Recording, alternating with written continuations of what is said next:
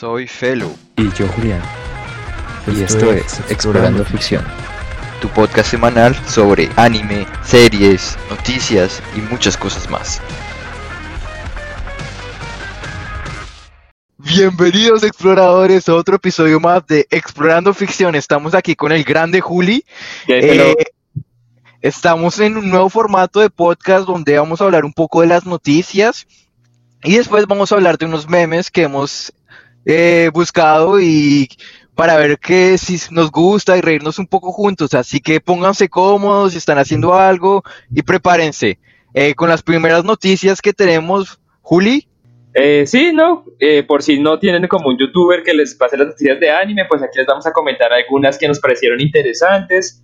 Y como para variar un poquito de los temas, hoy vamos a leer algunos memes que tenemos aquí, que los vimos y nos gustaron, para conversar un poco de eso y así no tener que preocuparnos de irnos tanto por las ramas. Entonces vamos a empezar por las noticias. Eh, una que me emociona mucho a mí porque es de mis sagas favoritas de anime y es que la franquicia de Fate Grand Order van a sacar su primera película que, qué pena la pronunciación, yo no sé japonés, Shinsei Yantako Ryoiki Camelot. Eh, para los que conozcan la saga Fate, es una saga basada en la lucha entre magos con figuras históricas como sirvientes que sirve para... Realmente lo que hacen es invocar figuras históricas, ya sean mitológicas o no mitológicas, para pelear entre ellos. Y para los que les gusta Fate y siguen la saga Grand Order o están interesados en seguir Grand Order, les puedo decir desde ya que es un despelote, uno nunca entiende qué están haciendo esta gente, eh, las, las, historias son inconexas, pero son interesantes. De hecho, tú eh, me habías dicho que Fate State Zero Night era tu mejor anime de toda la década, de, de toda la década, ¿cierto? Uy, estás colgado con la pronunciación. Sí, eh, sí, de la década, yo considero que Fate Stay Night Unlimited Blade Works es por un ah, que, me, confundí con otra. Y digamos, este año, fue este año o el año pasado, eh, no, este año tuvimos Fate Grand Order Tales of Babylonia, que, es, que era una de las especiales de, de Fate Grand Order, fue bastante bueno, interesante, presentó personajes de la antigua Babilonia y como yo soy un fanático de la mitología, pues es interesante tener una serie de anime que te hable de eso, que te muestre dioses. Sale Quetzalcoatl, que es un dios mexicano.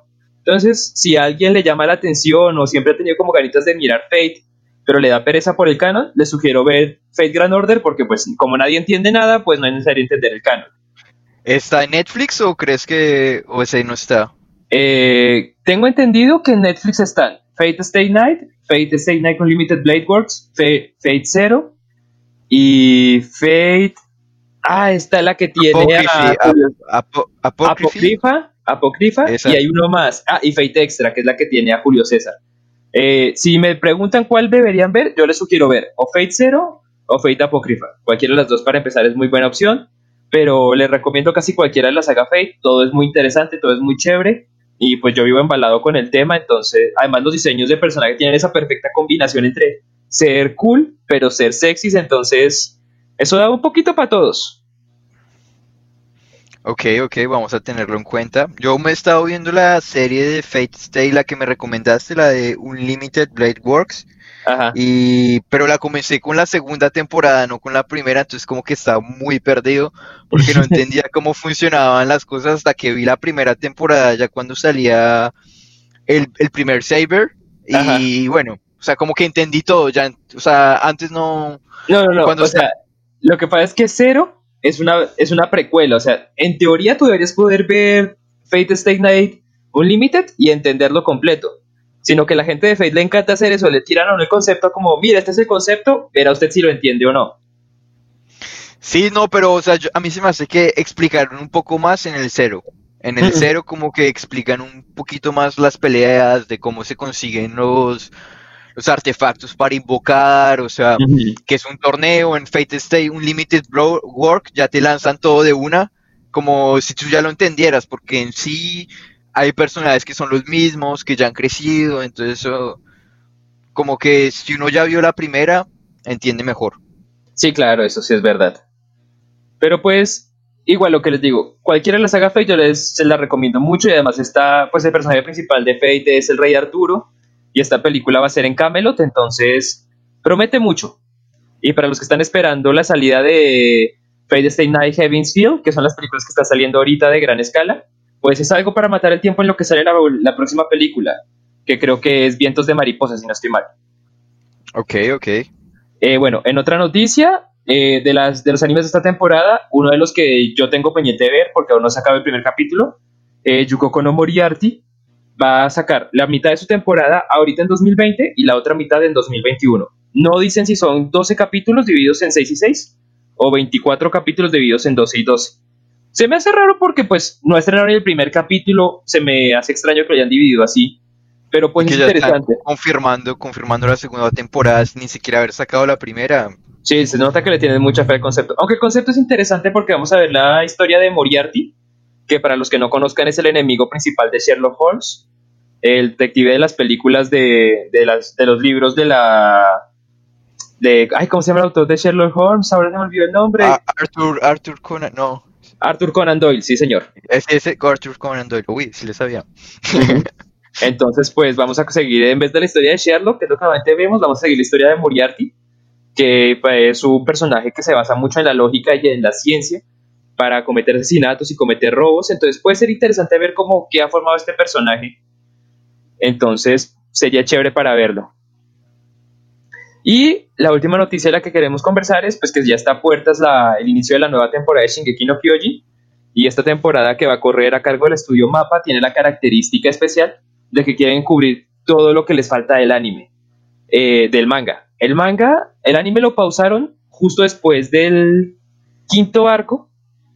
Y si le adaptaran todo lo que falta, tendrían que adaptar tres arcos más. Pero el manga se supone que está a puertas de terminar, le faltan dos o tres mangas y se cierra la historia.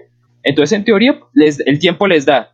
Ahora, ¿qué tan buena será la animación? Entonces, estamos un poco preocupados con eso porque van a cambiar de estudio, de Wii Studio, que era el que se encargaba, lo va a tomar mapa. No es que ninguno haya Sí. tenido malos animes, pero pues siempre que hay cambio de estudio de animación no se pone tenso. El ejemplo más claro es One Punch Man, que cuando cambió, creo que también creo que cambió a mapa en su segunda temporada, seguía siendo bueno, pero su animación no era tan chévere como la primera. Sí, porque en sí, algunas partes de las animaciones de Juan Pochman, algunas que se ve como muy buena y en otras como que es un momento, pero es como más porque es así es creado el anime.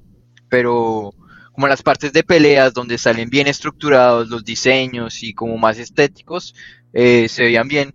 O sea, yo no vi mucha diferencia entre la primera y la segunda. Se siente un poquito, es que el problema es que como One Punch Man es tan dependiente del espectáculo visual, porque pues, o sea, tú sabes, porque la serie se llama así, que Saitama va a ganar las peleas, o sea, el tipo puede vencer lo que sea con un puño.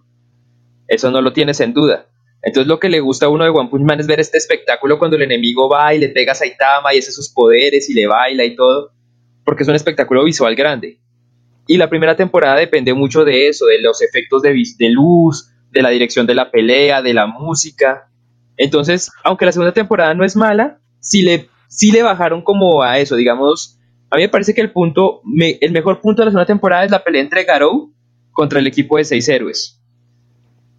Ah, claro. Uy, sí, esa es muy buena pelea. También Es- porque, bueno, la evolución de Garu es, es bien. O sea, ya después en, la en el manga se nota más chévere, pero Sí, ¿no? Y además que Garou es un personaje interesante porque tiene una trayectoria similar al, al de un protagonista shonen que empieza fuerte pero no tan fuerte y que quiere desafiar a los más fuertes de su bando de los enemigos para volverse el más poderoso de su serie.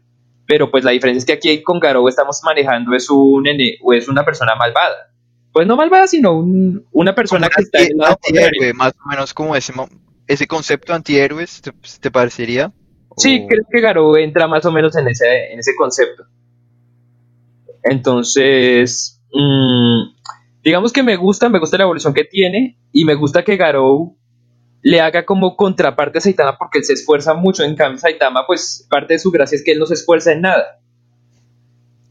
Sí, pero también es como lo que te aburre un poco, son como cosas buenas y cosas malas, toca esperar a ver cómo... No sé, a mí me gusta un poco este. Eh, pues, One, el creador de One Punch Man, le gusta mucho este concepto de heroísmo basado en las creencias y no tanto en, la, en el poder. Porque como él ya tiene un personaje súper roto como Saitama, no tiene que, no tiene que trabajar en secuencias de entrenamiento o en secuencias de, ay, ¿será que yo puedo ser más poderoso que este? Porque Saitama no tiene estas dudas, Saitama sabe que es el más fuerte. En cambio, pues le trabaja los conceptos de por qué sigo siendo un héroe, eh, cuál es la razón para salvar gente, qué quiero lograr con mi poder. Es una exploración distinta. Creo que si Superman viviera en nuestro mundo 100% real, tendría esas cosas. Sería como... Sería como Saitama, o sea, todos esos poderes y nada que hacer. Pero no se te hace que sería más como una versión de The Boys, como Homelander. Eh, pues es que Homelander tiene sus trastornos. Yo acabo de terminar la segunda temporada. Y Dios mío, Homelander tiene algunas de las escenas que las que uno más siente, ¿cómo es la palabra? Cringe. O uno lo ve y dice, ay no, por favor que no haga esto. no, pero a mí se me hace que no, no sé el nombre de la persona que hizo The Voice, pero se me hace que es una muy buena serie, porque representa bien como el capitalismo de cómo sería si existieran los héroes de verdad, esa manera en que se lucran para, para tener dinero, que son como superestrellas de acción, eh, todo gira como en el capitalismo de consumir. Se me hace que es chévere ese concepto. el, autor de los cómics, de Gartenis, eh, sí hizo, muy, hizo como una muy buena exploración del, de la idea de los superhéroes como parte de una empresa y de cómo pues a fin de cuentas se, vuelven activos. Incluso, pues no sé si has visto la segunda temporada, pero hay un momento en el que le dicen a Homelander eso, que le dicen ustedes no son nuestros activos más valiosos, son nuestras muestras, son nuestro producto. Sí, o sea, el activo más valioso es eh, el Compound B. Sí, el, el complejo, es que no se dice complejo, el porque complejo B es un medicamento real. De hecho, hay un, hay un video muy chévere que si quisieran ver, que es sobre un youtuber que se llama Go, el Monitor Geek, que hace una comparación entre Homelander, Superman y el Doctor Atom. Manhattan. No, el Manhattan, eso, el Doctor Manhattan. Se me hace que es una comparación chévere que, que muestra cómo los héroes han ido evolucionando en función de los tiempos y que se han adaptado a la cultura y a lo que la sociedad pide. Aunque pues al pobre Superman le tocaría difícil porque mientras Superman tiene diferentes autores, porque pues según quien coja el cómic en ese momento escribe a Superman según su versión, eh, The Boys y Watchmen, que es de donde viene Doctor Manhattan, son cómics de serie única. Entonces el autor pudo retratar todo lo que quería con ellos. Eh, Alan Moore, que es el que escribió Watchmen, es un tipo que siempre ha sido muy reconocido en el mundo de los cómics por sus historias oscuras, su manera como de subvertir el género. Es, es muy interesante. Y pues The Voice con Gardenis, aunque yo no conocía a Gardenis salvo por The Voice, que primero vi la serie y luego me leí el cómic, también tengo que reconocerle que tiene una muy buena trama y se nota que está como muy inspirado por lo que hizo Alan Moore tanto en Watchmen como en, en vez de Venganza. Y de hecho estos giros que le han dado en la, en la serie de transformar personajes de femenino, de masculinos a femeninos, se me hace muy buen giro. O sea, el hecho de que Stormford, no, ¿cuál es el nombre de Storm, Storm, uh, ¿cómo se llama esta vieja que era la, la, uy, este es un spoiler a la gente que no... La, de torrencial, de torrencial. Okay, esa torrencial es que yo me la veo en inglés. Stormfront. Stormfront. Ella, eh, pues, eh, era en, el, en la serie original es una es un hombre y también la en la primera temporada, ah, en la primera temporada la, la, que es la jefe es también un hombre. La, sí, esta rubia. Sí, la, ah, se me olvidó el nombre de ella, pero sí, sí, sí. Sí, y de hecho me voy a echar otro spoiler, pero bueno, no, me lo sí, eché. Eh, de que se por este piso porque la serie es popular como para spoilársela a la gente. Sí, no, igual creo que, ah, bueno, o sea, uno se da cuenta rápido que va por eso, si uno ya, ya la ve. Eh, dale, la siguiente noticia tuya, Felo.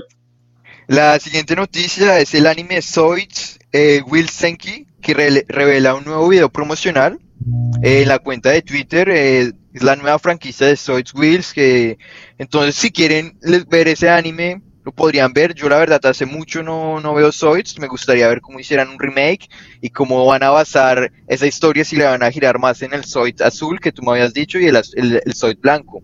Sí, el, el Liger, porque pues las cosas como son. Zoid siempre ha sido una franquicia para venderle a unos juguetes. Porque pues eh, los personajes están animados en 2D, pero los robots, los Zoids, están animados en 3D con un poco de CGI para que se vea lo más parecido posible al juguete que uno puede comprar para que uno se anime a comprarlos. Y Zoids es una franquicia de mucho tiempo. Yo recuerdo que con 8 o 9 años ya veía Zoids. Sí, de hecho, o sea, por ejemplo, algo que yo recuerdo mucho de Zoids es que nunca la entendí, o sea, yo solo la veía porque había gente que se daba ahí en la madre, pero nunca, nunca le vi una forma, o sea, y tampoco me puse a pensar, esto no tiene forma, o sea, de pronto vi una que ya era como que estaban adolescentes y que se supone que peleaban entre ellos, pero nunca vi una Eh, forma esencial. La primera temporada tenía una trama como más específica porque era de la búsqueda de la hermana del protagonista, si no estoy mal. Y toda la trama seguía en torno a eso y a una guerra que estaba pasando como en el fondo. Luego como que, yo no sé si Hasbro será el que tiene la licencia de Zoids o Mattel, pero como que el, que el que patrocina el anime dijo, ay no, ¿cómo voy a hacer una trama tan compleja? Hagámosla simple. Y montaron que los Zoids se usan para torneos de pelea.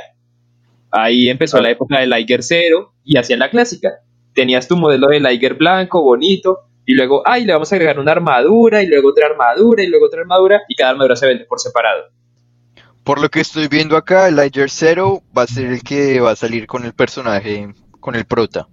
Es que se volvió como- como la mascota de la franquicia, el Liger Zero.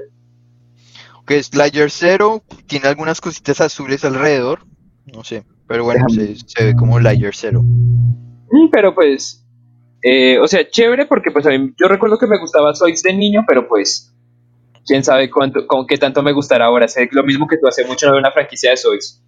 Aunque, No, de sí, aunque la mayoría de series que he vuelto a ver que me gustaban de niño o que le han hecho remake, me han gustado. Me gustó Shira. Eh, bueno, Digimon te gustó? Ah, buen punto. y Thundercats también lo detesto, Thundercats Raw, lo odio profundamente. Hablando de, no, de, esto no es un remake, pero ¿has visto los nuevos episodios de Inuyasha? De, de este Boruto Inuyasha. Ah, sí, de, de, la, de la segunda temporada. Pues vi el primero, el segundo salió hoy y todavía no lo he visto. Eh, pero, pues el primer capítulo me gustó. No se hicieron algo raro y fue que no mostraron tanto sus protagonistas. Se hicieron como un background de lo que había pasado con Inuyasha antes, como para decir, mire, esto fue lo que nos llevó a este punto, porque uno arranca con las protagonistas ya adolescentes. Y pues tengo que ver el segundo capítulo para familiarizarme más con estos nuevos protagonistas de Hanyu no Yashahime. Y uno solo mantiene una pregunta. ¿De quién es hijo quién? Porque no han dicho eso. Yo creo que es una mezcla y que tuvieron aventuras entre todos mezclándose y Da la impresión porque la que parece hija de Sesshomaru eh, tiene el apellido de Aome. La que parece hija de Inuyasha no tiene apellido, como si fuera la hija de Sesshomaru. Y la que tiene armadura de exterminador lleva el peludito de Sesshomaru, ese que lleva él como bufanda. sí. Entonces uno no sabe ahí quién es quién. O sea, se lo, la jugaron bien en esa parte. Aunque sí, igual podrían haber como jugar, pueden explicarlo después como no, este es el hijo verdadero el otro, pero fue criado por esta persona, entonces por eso tiene como la vestimenta diferente, pero no es hijo de él de verdad. O sea, podrían jugar como cositas así. Mm, también.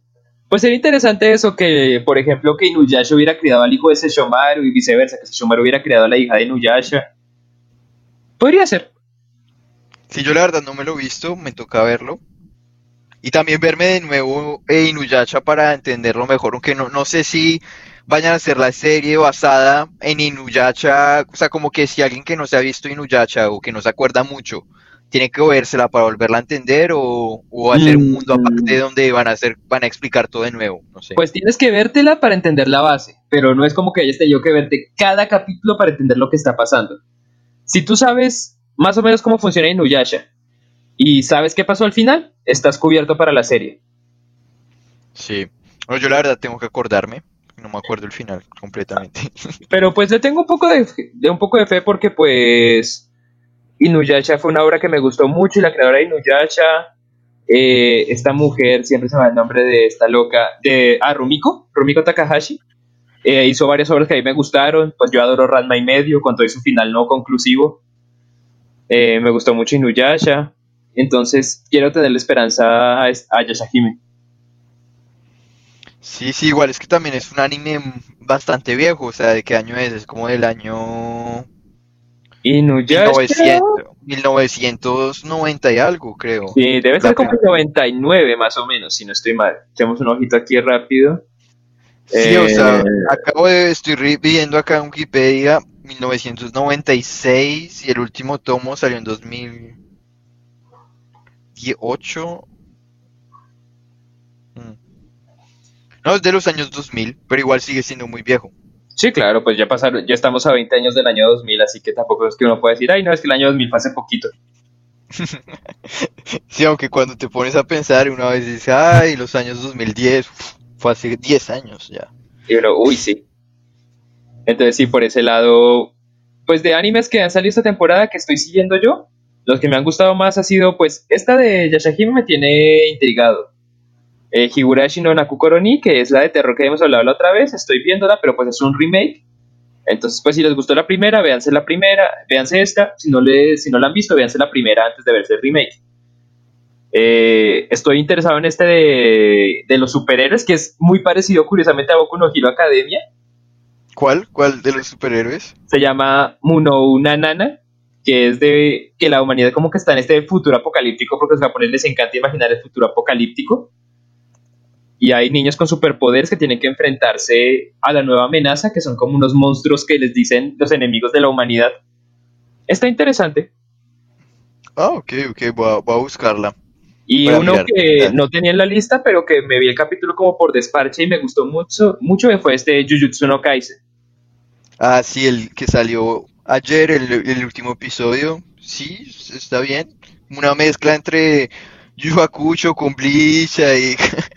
Sí, no, pues tiene una trama muy de anime clásico de protagonista con poderes que nadie ha explicado todavía, que tiene una misión de recolección, pero pues, o sea, los clichés están ahí porque funcionan. Y si se usan bien, pues a uno le siguen gustando. Igual esos clichés de protagonista shonen siempre funcionan muy bien. Sí, no, O sea, de hecho, el personaje, el personaje me ha gustado mucho. Sí, su secundario que es como un sasquito pero más relajado, está chévere.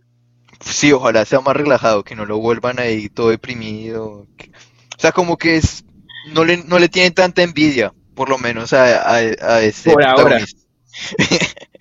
Sí, por ahora, por ahora. A lo mejor cerramos la temporada y ay no. Señores, tenemos, me he vuelto malvado.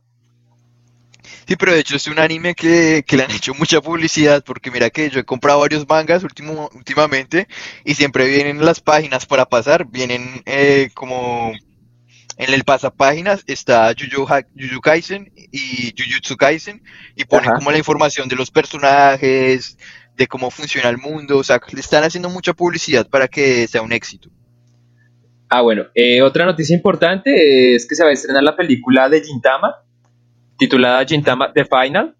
Eh, yo realmente no sigo Gintama, la sigue mi hermana, pero por lo que yo le escucho hablar a ella, Gintama saca un final cada dos arcos. O sea, cada dos arcos está, ay, este sí es el final de la serie, se acabó, ahora sí nos vamos a acabar.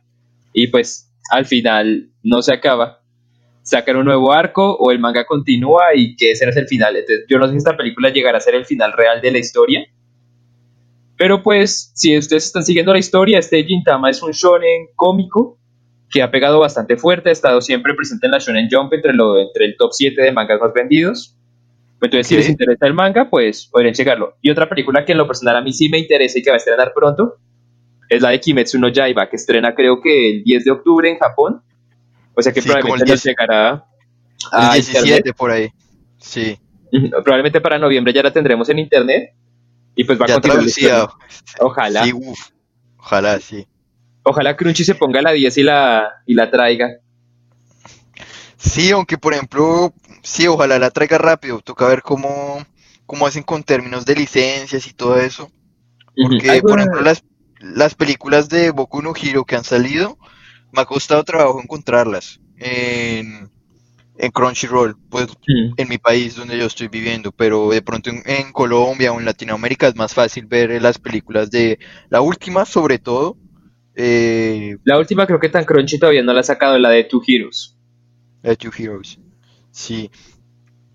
Bueno, y otra noticia más. eh, Pero algo Bueno, chévere de Crunchy es que si Sí. tú ves la película cuando está en estreno, ellos te regalan un póster, una imagen de póster promocional de la película. ¿Ah, sí? Sí, yo tengo la de Goblin Slayer, que salió la película y yo como estaba desparchado la vi ese día. Y que en cuanto la terminas, que Crunchy te manda un mensaje, ay, como ha terminado la película en los tiempos de estreno, te regalamos una, una imagen para póster de exclusiva de, de Goblin Slayer firmada por el autor del anime. ¿Y te la envían a tu casa? No, Ah, te lo envían de- por correo para que tú lo puedas imprimir. Ah, ok, ok. Pero chévere. O sea, uno se siente como más tentado a ver las películas con ese incentivo. Oye, pero yo, bueno, yo nunca he visto ninguna en estreno en Crunchyroll, porque no, no he encontrado muchas películas, tengo que darme, yo quiero un afiche gratis también, voy a comenzar a ver estrenos, Va a a estar ver, más, va a estar más pendiente de los estrenos. a ver si me pasa eso también. Bueno, y para terminar, eh, la segunda temporada de Doctor Stone ha revelado un nuevo avance. En la cuenta oficial de Twitter, la adaptación del anime del manga escrito por Reichiro Inagaki e ilustrado por Boichi publicó un avance de la temporada que se llama Doctor Stones eh, Stone Wars. Vamos a ver cómo continúan con esa con ese avance, eh, con esa guerra entre entre Senku y ¿Y su casa? y su casa, sí, toca mirar a ver cómo les pasa, les pasa esa- en esa guerra. Sí, porque el anime de, de Doctor Stone dejó un muy buen cliffhanger para la primera temporada con la guerra a punto de estallar y uno todo preparado. Sí, yo la verdad no he visto el manga, sé algunas cosas, pero es que ahí cuando uno se pasa así como mirando cosas de Doctor Stone y, ya uno se spoilea. O sea, yo ya me di unos spoilers que ya no puedo sacarme y como que me hubiera gustado más verlo en el anime. Sí, sí, uno, Que, uno tiene que tener cuidado con eso. O sea, si uno pisa sin cuidado las noticias del anime, se puede comer un spoiler fuerte. sí, porque ya me comí varios de Doctor Stone. Uno muy especial, pero otro que... Ah, que ese me dolió, ese me dolió, pero bueno. Como Shingeki no Kyojin. Shingeki no Kyojin, yo no me he visto el manga desde hace mucho, porque quiero impresionarme apenas salga la, la nueva temporada. Quiero quedar así como atónito, diciendo como no, no puede ser que esta persona haga eso, que no sé. No, y en esta temporada, eh, o sea, en los arcos que vienen, como es el final de la serie, el autor se desmelenó completo, ha matado gente, eh, ha dejado lesionados, ha cambiado de bandos. Es una temporada, o sea, son arcos de manga chéveres para leer. Y si los animan bien, pues va a ser, va a ser muy exitosa la temporada. Shingeki no Kyojin es como ese, ese anime que es como estilo Game of Thrones, que tú nunca sabes si alguien iba a quedar viviendo o no Sí, pero al comienzo. pues digamos que Shingeki tiene la ventaja, eso de la incertidumbre, y segundo de la dirección, porque por ejemplo, a mí me encanta la escena cuando Eren lleva la piedra para tapar el muro la primera vez. Uy, es una escena que me parece que está tan bien dirigida, con ese Eren como ensombrecida la cara mientras está en forma titán, con la música aumentando el volumen mientras Eren da pasos y pasos, y cuando al final pone por fin la piedra y, y pone como en voz de narrador. Y esta es la primera gran victoria de la humanidad. Sí, es que esas narraciones que hacen. Otra parte que me gustó mucho, para citarla, por ejemplo, que tú estás todo relajado viendo que, que ya, no me acuerdo qué pasó en ese momento, pero que aparece el gigante este detrás de Eren de la nada. Ah, el O sea, colosal. co- el colosal que están todos tranquilos, ya como que van a tomarse el té, que no sé si fue después de que pusieron la piedra o antes, Ajá. pero, pero sale el, el, el titán colosal de la nada así. Y tú quedas como, ¿qué está pasando acá? ¿De dónde sale es- esa persona así? Sí, no, incluso yo recuerdo que uno de los AMVs que más me gustaba y que me veía y me repetía era con una escena de, pues, de con Shingeki no Kyojin y la canción de... Ah, con Lion. Sabes que yo me spoileé un poco Shingeki no Kyojin por ver un meme, de hecho, Ajá. que no, no, no me spoileé mucho, pero era como un meme diciendo cómo se convierten las personas en malas y salía como Eren de niño y ya como Ajá. la imagen promocional del tráiler, como él así como abri- abri- abriendo las manos, así como si fuera un casi un dios.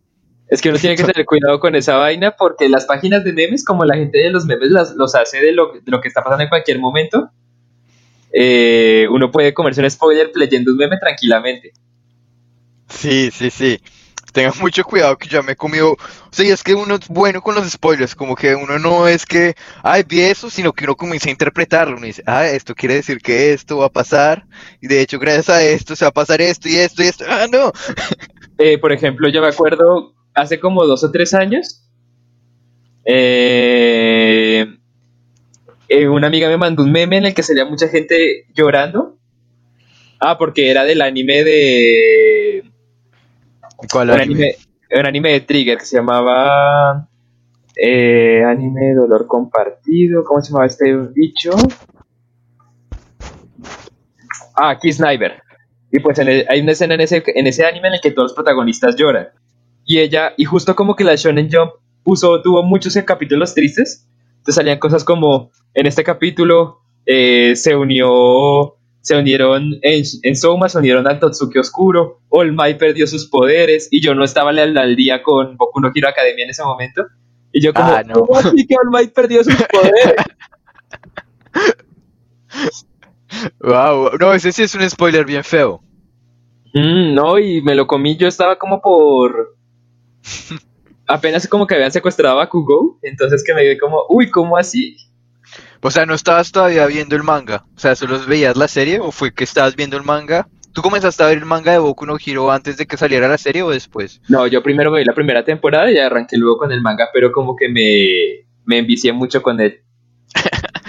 No, sí, en ese manga eh, uno se envicia harto. O sea, de hecho yo saco algunas reviews de mangas, si las quieren ver en mi canal, para que me sigan.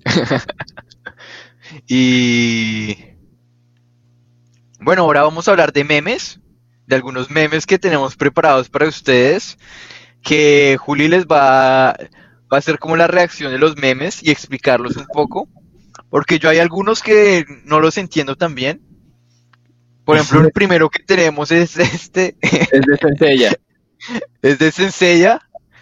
Espero que haya gente que le guste Senseiya. No sé si es un anime muy viejo, pero No, sale... no. Sí, no, bueno, sí, o sea, por lo menos la primera temporada sí es bastante vieja. Sí, bueno, yo la veía de niño, entonces supongo que sí. O sea, de hecho, si te pones a pensar, eh, yo recuerdo que mi primo tenía descargada la primera temporada, no, la parte en que estaban como llegando los caballeros, eh, o sea, que ya habían ganado, que ya estaban yendo como al infierno. No sé si te Ah, acuerdas de esa parte. En la saga En la de saga hadas. de- que salen los, los caballeros negros que, que son reencarnados. Y eso fue como cuando yo era niño. Y de hecho esta temporada se moró harto. Se moró mucho tiempo. No, Eh, claro, porque digamos... Porque yo era un niño. Eso fue hace como 15 años, no sé. como 10. No, 15 Eh, años por ahí. O sea, yo recuerdo que yo tenía como en- 13. Y yo vi eso y me quedé enchufado viendo esa, esa serie de esa saga de Hades. Pues yo me acuerdo que antes, cuando Cartoon Network todavía era un canal 100% de animación que yo veía constantemente, eh, eh, había una cosa que se llamaba Votatum, que era que la gente votaba por un por una serie y si esa serie ganaba tenía un especial todo el día y ganó una vez Senseiya y pasaron como toda la saga de Asgard y yo me acuerdo que me quedé que me quedé pegado viéndola completa y pues yo también tenía como unos 12, 13 años, o sea que Senseiya mal, cua- mal visto el anime en Latinoamérica ha tenido unos 25 años de emisión. Sí, es que lo que pasa es que en Latinoamérica lo que pasaba era que tú veías un anime en el 2007, 2008, pero puede que sea un anime que antes, eh, que, que salió en los años 1990, 95, cosas así. Es como que uno no sabía qué tan viejo era el anime y como en esa época la animación no es que fuera muy buena, no, como que no, uno no se da cuenta que era tan viejo. Por ejemplo, el Sí, de no. Ranma y medio sí, sí se notaba que era medio viejo. Sí, no, Cuando no uno podía darse cuenta que lo habían hecho como hace tiempo. Por ejemplo, el de Yu Yu Hakusho también un poco, un poco. Pero los Pero otros, Pero envejeció bien, o sea, yo yo vi hace poquito Yu Hakusho, me lo repetí, y aunque pues sí, se nota que la animación estaba limitada, tampoco es que uno diga como, uy, no, es que esto está intolerable de ver. sí, no, se hacen muy buen trabajo para la época. O sea, de hecho hay muy, muchas películas que han sido animadas en los años 90 y que son muy buenas y que siguen siendo un éxito en este momento. Sí, claro. Y hay series que, aunque la animación era cortica, digamos las series de Gundam, aunque la animación era muy... estaba muy limitada en ese momento, las, las peleas eran espectaculares y todo. Bueno, voy a leer la- el manga que sale como, bueno, Degel, puedes decirnos lo que quieras, aquí no juzgamos a nadie. Soy el único acuario que traicionó a, Que no a Atenea, Atenea. que no ha traicionado a Atenea y a sus compañeros. Y salen eh, Yoga, la otra persona no la reconozco. Es el, es el general marino que era entrenado con yoga. Y sale el, el- el maestro de yoga, de Cristal. Y sale Camus, creo que es Camus este, el que le dice fuera de este lugar. Sí. Es que por lo general, por alguna razón, los caballeros de acuario suelen ser traidores. Qué mal eso, porque yo, yo soy acuario. Qué grave. Porque digamos, incluso el maestro de Degel, eh, porque Degel es el acuario de los Canvas, en, la, en los mangas spin-off de los Canvas que cuentan como la historia de los caballeros dorados, el maestro de Degel, que se llamaba Crest, termina también traicionando al santuario. Ah, sí. ah. No, yo Canvas no, o sea, creo que esa parte es más de manga que, Sí, sí, sí, es que de anime. Porque esa no la sabía. Me hiciste un spoiler, ¿sí? Pero pues no has leído el manga, que deberías, deberías. No, sí, de hecho debería hacerlo. Pero Oye, por pero el, eh, el manga sí está completo, toda la historia. Sí, sí, sí, el manga Ah. concluye la serie. Mm, ok, ok. Y no, y es chévere. No, pero sí, los acuarios tienen como este problema porque lo mismo, eh, el amigo de Yoga termina siendo general de Poseidón. El caballero de cristal termina traicionándolo porque le hacen el. ¿Cómo se llamaba esto? El Satan Imperial. Para lavarle el cerebro. Y pues Camus Sí. también se vuelve traidor en su saga. Ah, pero Camus se vuelve traidor, pero ya después se... Se redime, como todos. se- bueno, sí, sí, sí, al final la, ayuda a hacer la expresión de Atenea y todo. o sea. Mm. No me acuerdo si Yoga en algún momento traicionó a sus camaradas, si no me la tengo tan clara. Sí, eso si sale ahí podría ser que sí, pero no, no ha sido un, no, no ha sido una traición muy grande. O sea, porque si no nos acordamos, no. Porque lo único que se me ocurre es como en, en Sensei Omega, como él deja de ser caballero de Acuario porque tiene esta maldición que les quita el cosmos. Mm, ah, bueno, yo eh, Omega no me la vi. Te dije que no, no me gustó. Sí, sí, sí, sí. Eh, no es tan mala, lo que te digo, o sea, sí tiene sus vainitas, pero así que diga como, ay, no, es que es infumable, pues no. Sí tiene sus vainas raras como este caballero ninja que se sacan, que es muy sasquito, pero ya, aguanta. Sí, o sea, es que como que uno tiene que ser paciente. Y yo que me gustó mucho las temporadas de Hades, que la animación es muy buena. Pasarse a ese Sailor Moon no puedo. O sea, como que mi, mi mente dice como, esto no es Caballeros del Zodiaco, es un remake. O sea, no sé, no. No puedo soportar esto. Sí, siento. Ahora otro, otro es el Iki se sacrificó, Yoga casi murió congelado, Chirio casi viaja por el espacio y Chun termina con una rosa sangrienta en su pecho. Todo esto para que después ellos eh, obtuvieran apenas un gracias Sella. no, si es que Aori sí ama a Sella y pues se nota que Sella siempre es el que, sí, de hecho yo en un momento cuando era niño dije como bueno, si todos estos han muerto, están ahí dándose en la madre y el único que revive así de una es Sella. O sea, Sella es el único que no se muere apenas pasa algo. y además raro porque a ella le pegan unas palizas. O sea, en Caballeros del Sí. Zodíaco en general a los protagonistas les cascan mucho, pero a Seiya, a Seiya- a Seiya y a Shiru les pegan demasiado. Uy, es que Chiryu, a mí Chiryu me gustaba más que Sella. No sé. Eh, no, y digamos que Shiryu tenía un problema y es que el maestro no lo quería. Todas las técnicas de Shiryu o son suicidas o son prohibidas. Todo es como, ay, voy a usar este dragón, pero es que este dragón solo requiere que me arranque un brazo y me desfigure la cara. Pero debo hacerlo. Y ahí sale un flashback Sí. del maestro. Shiryu, te voy a enseñar esta técnica, pero esa técnica no puede usarla nunca. Y uno, entonces, ¿para qué puta se la enseña, maestro? Sí, de hecho solo le enseñó, ¿cómo se llama? ¿Doku? ¿Doku es el maestro de Chiryu? Eh, sí, el caballero de Libra. Sí, Doku. Sí, de pronto Doku no le, no le caía muy bien Chiryu y decía, esta es una manera De venganza. De hecho, no, ciego, quédate ciego, vas a ser más fuerte así también. A mí me da mucha risa eso, que Shiryu todo el tiempo era como, nosotros somos caballeros y nuestra armadura es sagrada, pero para ser más fuerte me voy a quitar la armadura. Y cuando quiera ser más fuerte me voy a dejar ciego y el tipo cuando te mete, ¡ay! Me seguí otra vez. No, pero es que se suponía que cuando eran ciegos llegaban como al sexto sentido o algo así, creo. Quizás, pero pobre Shiryu, es que le tocaba muy duro. Y no, sí, lo que tú dices, eh, Saori y Seiya se tenían con unas ganas terribles. Ah, esos- yo creo que si en esa época hubieran chipeado, esos deben estar chipeados ya en internet. Uf. Pues al final de la serie original, al final Saori se queda cuidando a Seiya. Ah, sí, cuando Seiya queda como, como un poco loco porque no perdió su cosmo o algo así, que queda como un poco traumatizado después de... Es que le, es que este hombre Hades le clava su espada y la espada es como que tiene la habilidad de sellar el alma de la persona, una cosa así, y lo deja como catatónico, lo deja en silla de ruedas. Sí.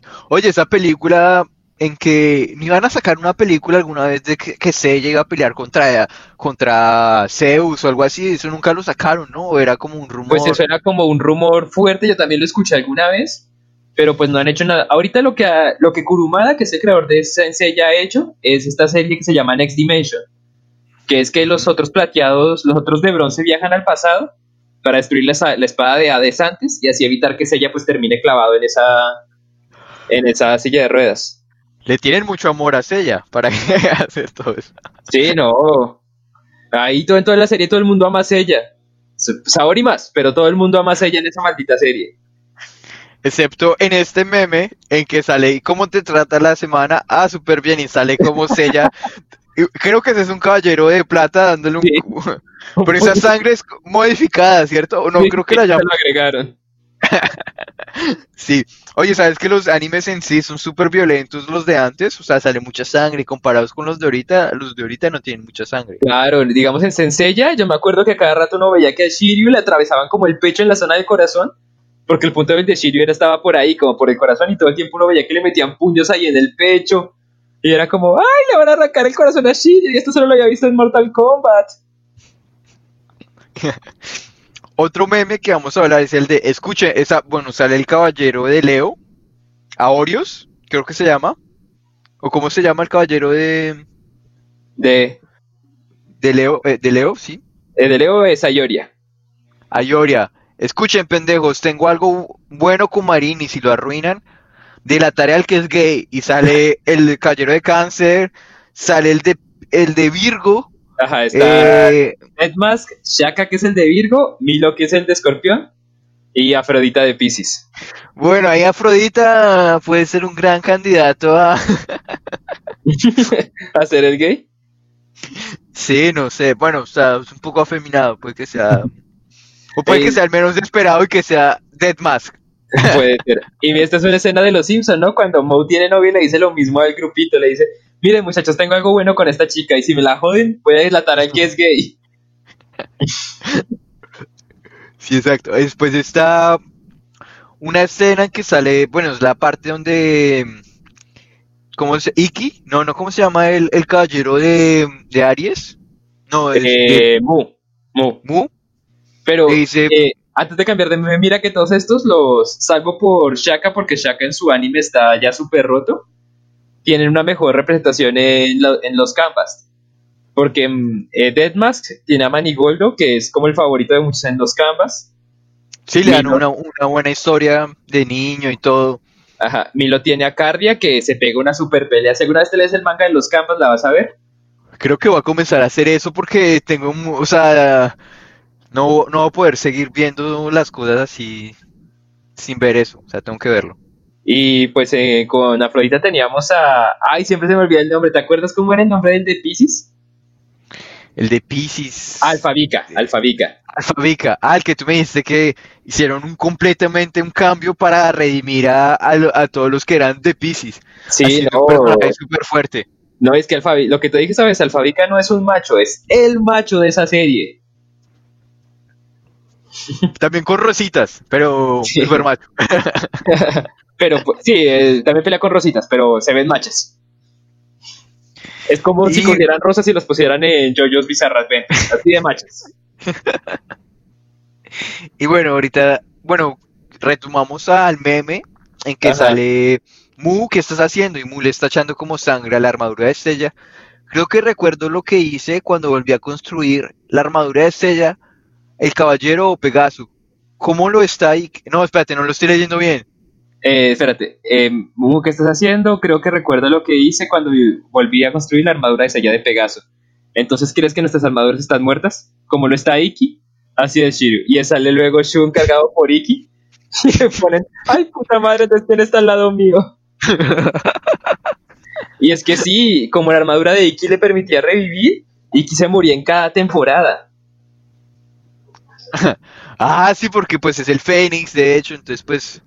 Sí, claro, es que Iki siempre decía, me mataste, pero como el Fénix reencarna de sus cenizas, siempre puedo volver y uno como, ya maldita sea. Sí, Además de que Iki era el, bronce, el de bronce más fuerte, incluso le ganaba a Sella.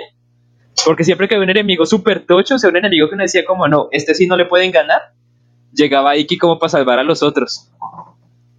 Sí, vamos a hablar de unos anime, eh, de otros memes de Pokémon. Vamos a hacerlo un poco rápido, porque ya estamos acá excediéndonos en el tiempo y tenemos Ah, algunas cositas que hacer. Eh, entonces, bueno, aquí salemos el de el de Pokémon de Ash, Never was, never was a single Pokémon. como como si nunca lo hubiera hecho. Nunca he ganado un- un- ningún torneo. O sea, pues es el, el- el- este de Ash que nunca ha ganado ningún torneo y que está Ninguna como todo feliz. Ninguna, ninguna liga Pokémon y que está como todo feliz. Es que algo malo Ya. que tiene el anime de Pokémon es que Ash, siempre que cambia de región, se le olvida todo lo que aprendió en la región anterior. Sí, como que comienza desde cero, hasta Pikachu algunas veces se reinicia. No, yo, incluso yo me he reído, es que ese meme no lo encontré, pero hay uno en el que le ponen, en el que sale Ash poniéndole el Pokédex a Scyther y dice como, ay, ¿qué Pokémon es este? Y el Pokédex sale diciéndole, a ver Ash, este maldito Pokémon lleva media hora diciendo que es Scyther, Scyther, pues ¿qué Pokémon crees que es? Ponte serio, papi, que que no puede estar cargando la liga. Y es que sí, a se le olvidan mucho las vainas. Es más, en esta temporada en la que van ahorita en Pokémon, pues aquí en Latinoamérica se trabajó como Pokémon Viajes, eh, Ash atacó a un tipo tierra con un ataque eléctrico y pues eso no funciona en la... porque tierra es inmune a electricidad y ya Bueno, pasado es que- como 10 veces. No, pues él tiene un reinicio de cerebro también, porque sea, yo no sé qué le pasa a Ash, pero Dios mío, qué esfuerzo. Bueno, aquí tenemos otro de Ash, lo mismo con las ligas. Lo curioso de perder una liga es que la sexta vez ya no te duele Ya no te duele tanto. Eh, ¿Qué otro sabía? Bueno, Eh, ah, este de acá, de con Serena, de como si estuviera en un programa de entrevistas. Eh, Ah. Son- Sonaro, Serena sale diciendo, sonará un poco cursi, pero Ash y yo mostramos mucha química en pantalla. Y abajo sale Ash, todos los días pensaba en despedir a Serena. Como por variar las cosas.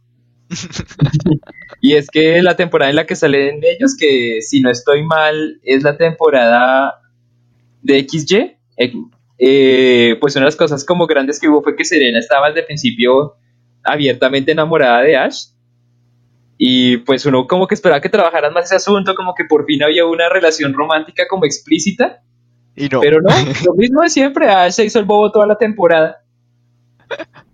Y uno como, ay Dios mío, ¿por qué me hacen esto? Sí. Y oye, bueno, ya llegamos aquí a la liga Aloha.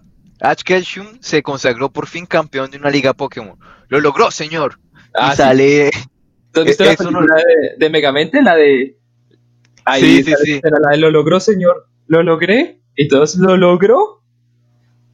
A mí me da mucha risa eso porque, pues incluso hay un meme que después que sale como de Monster Inc., que es que pasen los campeones y sale el equipo de Ash en Alola y salen Charizard y, y Greninja mirando.